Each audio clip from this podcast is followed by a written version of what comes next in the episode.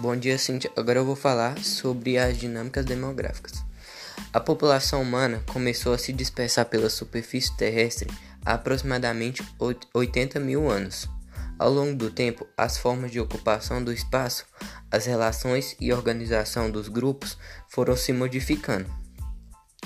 A demografia baseia-se em dados estatísticos para analisar e fornecer informações sobre a população de um território.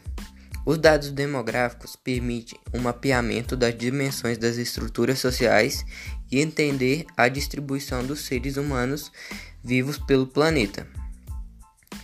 Os principais dados e conceitos demográficos são população, que são indivíduos que habitam um determinado território, taxa de natalidade, número de bebês nascidos,